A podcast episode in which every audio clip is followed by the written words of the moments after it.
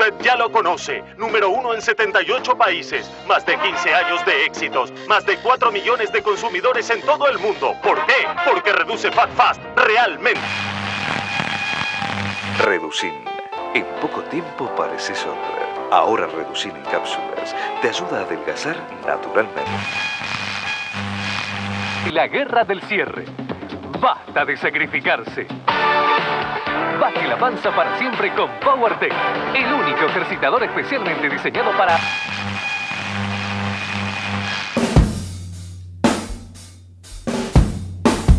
Somos 100% cuerpo, de manera constante. Cuerpos que se esconden, que se miran de reojo, que se leen como enfermos, que se tratan con desprecio. Personas que son discriminadas, sociedades que desplazan, organización que dice basta. Hoy, en vivo acá, Activismo Gorde. La voz que hoy nos acompaña es la de Nicolás Cuello, y a través de sus palabras recorremos el camino entre las venas de una sociedad que respira dieta y cuerpos que se niegan a ser disciplinados. Bueno, mi nombre es Nicolás Cuello, yo soy historiador del arte, escritor, archivista y activista gordo, ¿no? También de la, un activista de la diversidad corporal. Nicolás nació en Cipolletti, Río Negro. Se mudó a La Plata hace 12 años para estudiar historia del arte. Colecciona materiales de la cultura under. Una de sus joyas es un libro de finales del siglo XIX que tiene canciones, poemas e historias orales pornográficas del Río de la Plata. Durante los últimos años de su adolescencia produjo sus propios fanzines que repartía en bibliotecas populares y recitales de punk. Sus publicaciones eran sobre el antiespecismo y así, entre producciones independientes y publicaciones de fanzines, conoció a Laura Contreras.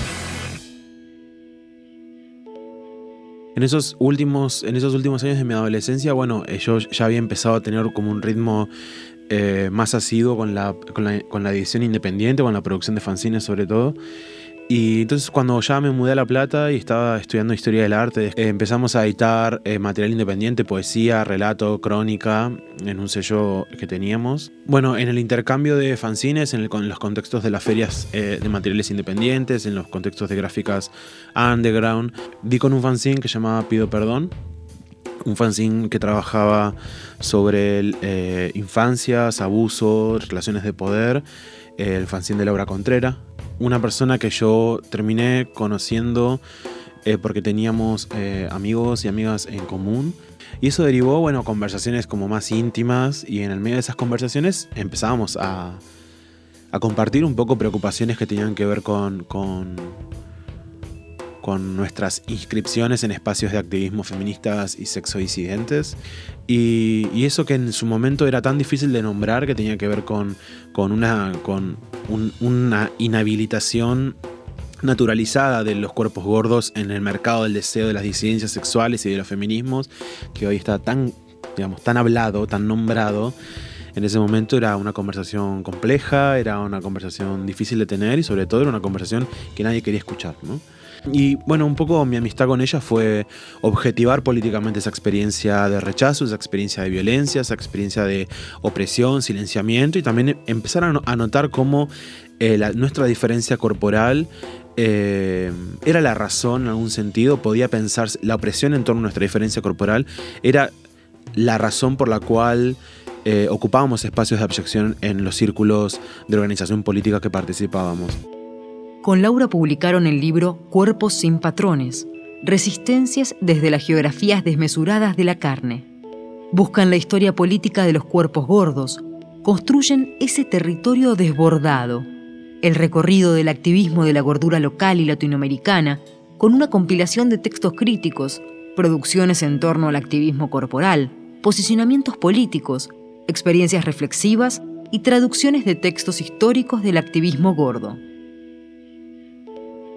¿Qué sabemos sobre nuestros cuerpos? ¿Qué dicen sobre nuestras formas de habitar el mundo, de relacionarnos, de imponernos y de revelarnos?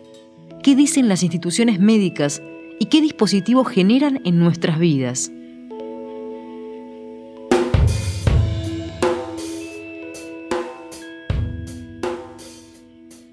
El prejuicio sobre las personas eh, gordas está anclado en una complejidad que tiene, por un lado, una raíz médico-clínica y por otro lado tiene una traducción de esa raíz médico-clínica a un sentido cultural, social, que incluso desconoce su conexión con esa razón médico-clínica. ¿no?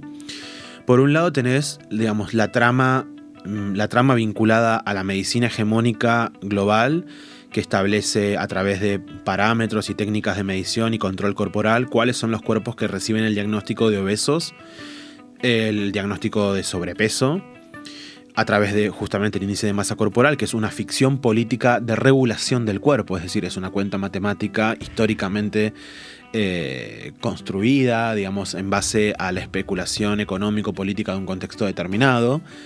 Eh, que determina y distribuye ¿no? esta, esta idea de normal, no, anormal, salud, eh, saludable, no saludable.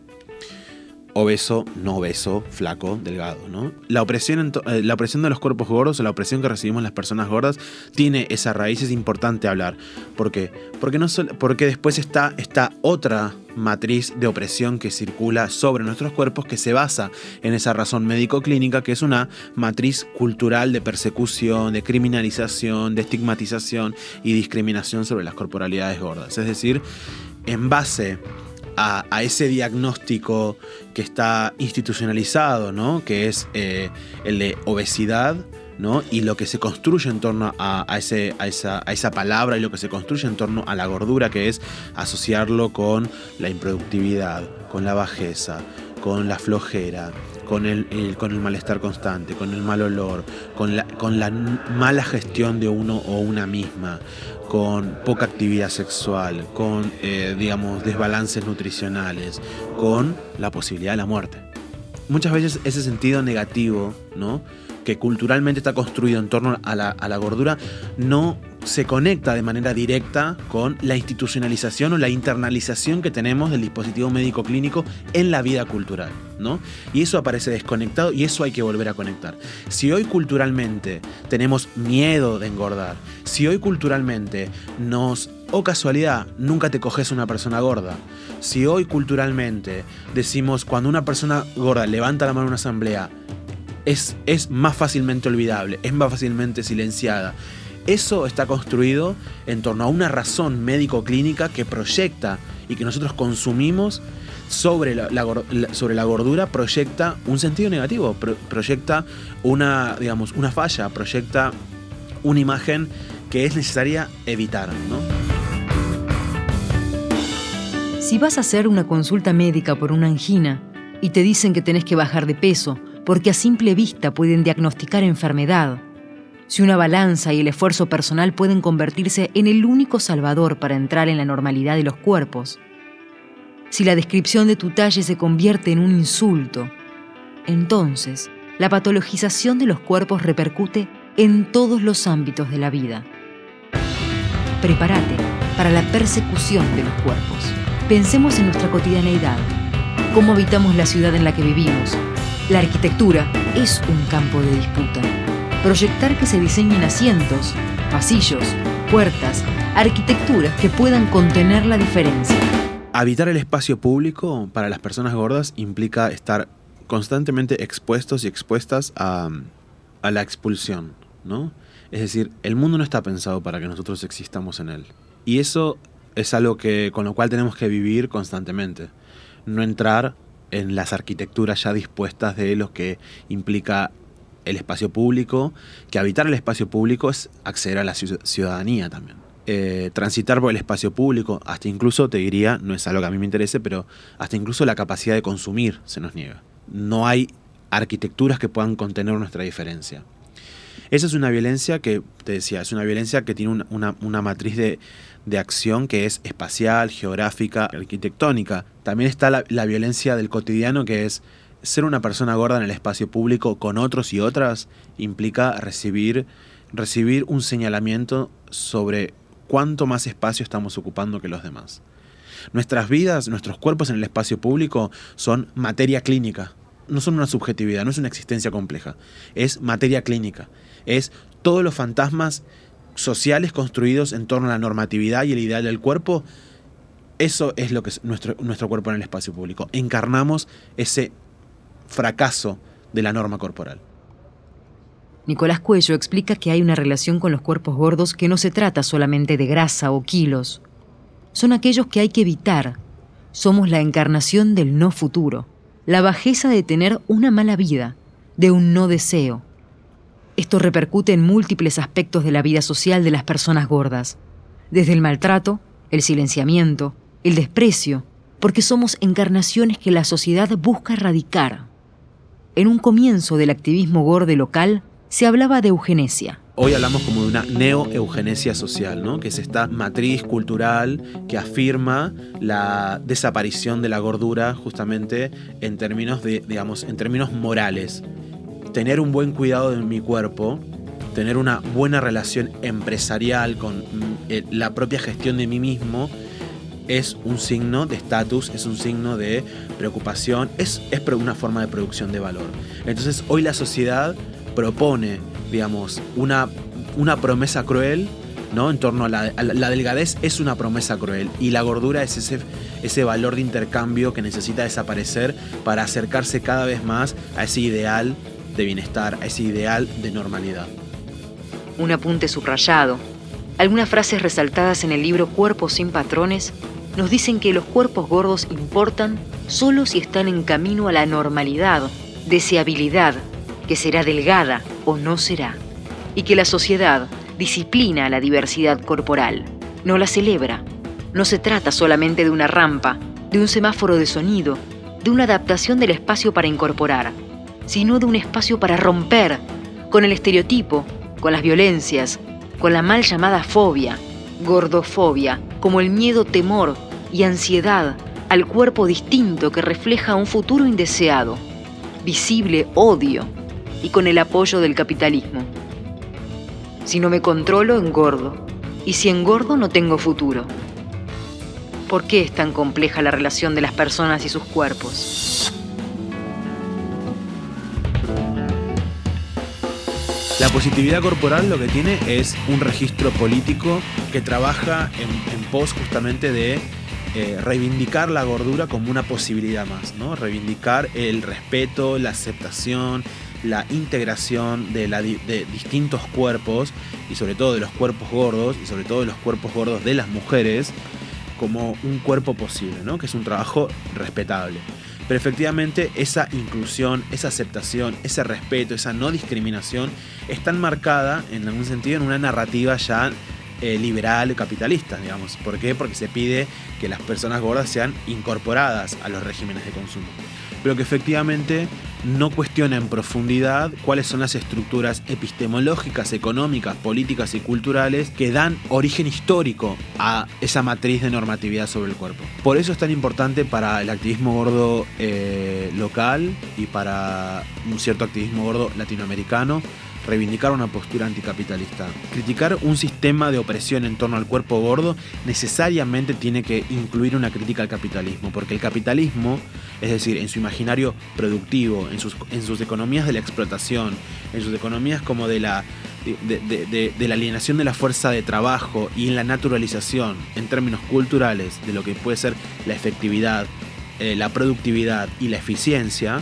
justamente funda las bases epistemológicas para que la gordura sea descartada, porque es una experiencia corporal poco productiva, poco eficiente, que se desajusta de lo que se necesita hoy por hoy de mano de obra fácilmente explotable.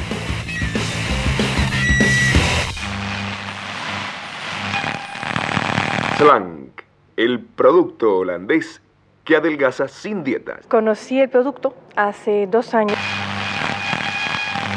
forma para bajar de peso aquí, aquí o aquí. Su nombre es... Adelgamate. Adelgase tomando mate con hierba. Adelgamate. Judy Free Spirit luchó sin cesar por la liberación gorda, feminista y queer. Su manifiesto, escrito en 1973, es uno de los recursos claves dentro del movimiento. Manifiesto de la Liberación Gorda. Nosotros creemos que la gente gorda merece total respeto y reconocimiento. estamos enojados por el desprecio recibido por intereses comerciales y sexistas.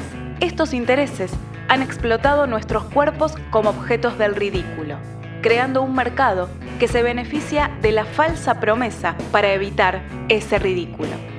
Nosotros vemos nuestra lucha como aliada de otros grupos marginados por clasismo, racismo, sexismo, discriminación por edad, explotación financiera, imperialismo y similares. Nos declaramos enemigues de las llamadas industrias reductoras. Estas incluyen clubes de dieta, granjas para gordos, doctores para la dieta, libros de dieta, comidas dietéticas, procedimientos quirúrgicos, supresores del apetito, drogas y máquinas para perder peso. Nosotros repudiamos la mitificada ciencia que falsamente expone que nuestro cuerpo no es sano. Esto causa y justifica la discriminación contra nosotros, unido a los intereses financieros de las compañías de seguros, la industria de la moda, la de pérdida de peso, la de comida, la de farmacéutica, además de los campos de medicina y psiquiatría. Rechazamos ser subyugados a los intereses de nuestros enemigos. Nuestro propósito es reclamar el poder sobre nuestros cuerpos y sobre nuestras vidas. Y nos proponemos conseguir todo esto juntos. Gente gorda del mundo, unides, no tenemos nada que perder. Nicolás Cuello junto a Laura Contrera impulsan desde 2005 el taller Hacer la Vista Gorda. Este proyecto busca explorar sobre las políticas gordas y corporalidades impropias por fuera de las narraciones terapéuticas habituales, o de autoayuda, o autocuidado, o autoamor, o autoaceptación, autorresponsabilidad. Estas perspectivas suponen que cada quien tiene las herramientas para cambiar aquello que no desean. Allí radica la revictimización. Hay que lograr amarse en una sociedad que todo el tiempo te dice que estás mal, que no te deja ser y te objetualiza. A vos, a mí y a todos.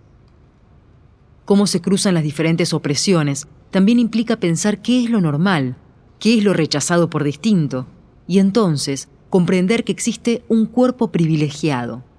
No, no es suficiente hoy por hoy hablar sobre eh, el valor que tenemos los, activistas gordos o las activistas gordas para enunciarnos. Hoy necesitamos hablar sobre el privilegio delgado también. No es solamente importante hablar sobre el activismo gordo, es importante hablar sobre el, privilegio delgado. Tener una conversación sobre los sistemas de, opresión de la gordura sin nombrar que existe un cuerpo privilegiado, un sistema normativo que distribuye de manera desigual las posibilidades, eh, los recursos y el capital, es una conversación que no va a ningún lado. Vos no vas a hablar sobre política, sobre activismo negro sin hablar sobre privilegio blanco. ¿Por qué hoy todo el mundo habla sobre, sobre activismo gordo y sobre la inclusión y sobre el respeto y sobre la diversidad corporal, pero nadie habla sobre el privilegio delgado? Nadie habla sobre cuál es la imagen digamos, que se funda como norma y por la cual nuestro cuerpo antagónicamente se, funda como, un, como algo a ser rechazado.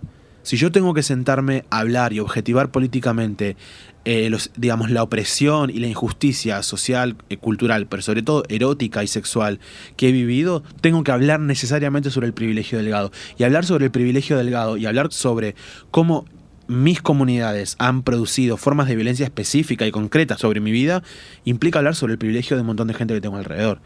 Y obviamente en esta sociedad ansiosa, paranoica, punitiva, hablar sobre privilegio es una conversación que nadie quiere tener, efectivamente, porque nadie quiere encarnar el poder. Todo el mundo quiere señalar moralmente el poder en nosotros, pero no quiere encarnar efectivamente esa diferencia y esa desigualdad de poder. Mientras tanto, el diario con mayor tirada del país publica una nota en la que cuestiona la falta de involucramiento de los médicos para combatir la obesidad, a la que entienden como una epidemia mundial. No hay solo una opresión estética, es decir, imágenes efectivas que generan opresión. Estos dispositivos calan fuerte y modulan nuestras experiencias, haciéndonos vivir en un régimen de deuda constante. El estándar de belleza, el ideal del cuerpo, también es violencia. Desde el activismo gorde, proponen pensar en la existencia de los policías de los cuerpos. ¿Y quiénes son? Somos todos. Pero hay personas que te pueden negar el acceso a un derecho, por ejemplo, a la salud. También lo son todas las imágenes que consumimos día a día, que modulan el deseo de adelgazamiento y funcionan como disciplinadores para lograr la normalidad de los cuerpos. ¿Por qué se habla del activismo gordo y la diversidad? ¿Por qué no se cuestiona la norma? En 2017 se hizo por primera vez el taller de activismo gorda en el Encuentro Plurinacional de Mujeres Lesbianas, Trans y Travestis. No fue sin dificultades que pudieron presentarlo, pero ya el año pasado participaron aproximadamente mil personas que complejizaron su experiencia como personas gordas que buscan dar discusión dentro de los feminismos. Se dio lugar a la pregunta por nuestros cuerpos. ¿Qué onda con tu cuerpo? Mi cuerpo, mi decisión. Fue en Resistencia, Chaco. Ya existía un taller de mujer y relación con el cuerpo, pero la argumentación que permitió tener este taller es que no se trataba de reflexionar sobre el vínculo con el cuerpo, sino que existía un posicionamiento político, afectivo y cultural diferente, que necesitaba un espacio particular para que las mujeres, lesbianas, trans, travestis, pudieran discutir también como personas gordas. Y la forma en la que podemos gestionar críticas en torno a cómo el mercado, cómo eh, sistemas culturales capitalistas tratan de normalizar, docilizar nuestros discursos, es generar justamente eh, críticas aliadas y formas de trabajo eh, interseccionales sobre lo que entendemos que son los sistemas de opresión a todas las diferencias corporales. Por eso hoy reclamamos el, el, concepto de diversidad corporal y hoy el activismo gordo, una, gran, una parte importante del activismo gordo crítico, anticapitalista de Argentina se reconoce como eh, dentro de un movimiento más amplio de la diversidad corporal, en donde tiene conversaciones eh, e interlocuta con el aporte histórico de los activismos trans, de la teoría trans, de los activismos y la teoría intersex, del activismo y la teoría diverso funcional. Hay algo que es importante, es que el, origen, digamos, el origen de esta denominación también tiene que ver con el, el aporte fundamental del activismo intersex argentino a nuestra capacidad de elaborar críticamente nuestro posicionamiento con personas gordas, ¿no? El trabajo de Mauro Cabral, que básicamente es un referente indiscutido del activismo transmasculino, del activismo intersex y del activismo por los derechos humanos y reproductivos a nivel internacional. Digamos, mucho de lo que nosotros aprendimos, los activistas gordos, aprendimos con Mauro, una persona gorda también, tiene que ver con nuestra capacidad y con nuestra con la capacidad de reconocer hoy la importancia de, ampliar los horizontes de interlocución. Complejizar nuestro análisis hoy es un compromiso ético para honrar nuestro crecimiento como movimiento, para crecer específicamente como sujetos críticos, para elaborar sistemas teóricos de, digamos, de, reflexión sobre nuestra propia experiencia que estén por fuera de la victimización, del testimonio, de vengo a contarte todo lo mal que la pasé, todo lo que la sufrí, y sino reconocer el placer de la producción de la política colectiva y además también para de lo que entendemos que es ese mercado inspiracional, especulativo, que usa los testimonios de las personas gordas y usa la promesa de la inclusión como una forma, digamos, como un reformismo cultural que efectivamente deja las cosas tal como lo son y no transforma en profundidad las condiciones sociales que expulsan nuestra vida. La lucha del activismo gordo no es por la identidad, sino por la despatologización del cuerpo diverso, por los derechos humanos de las personas gordas. El activismo de la gordura no resuelve necesariamente la compleja relación que los individuos tienen con sus cuerpos. Ha contribuido a crear una comunidad y una narrativa alternativa en una sociedad bombardeada con la epidemia de la obesidad y el odio a la carne desatada. Proyectar la falla, la imagen que quieren evitar, un camino a recorrer. Abrimos una nueva página, una anotación al margen de un libro, de un podcast, de una nota, de un fanzine, con virome, con conversaciones, con ceros y unos, con el cuerpo y nos preguntamos, ¿cómo? ¿De qué manera? Vivo acá. Nuestros cuerpos son posibles. Lo que vuelve difícil nuestra vida es un sistema social que convierte la gordura en un estigma, que convierte la gordura en un futuro no deseado, que convierte la gordura en algo a erradicar, en algo a desaparecer.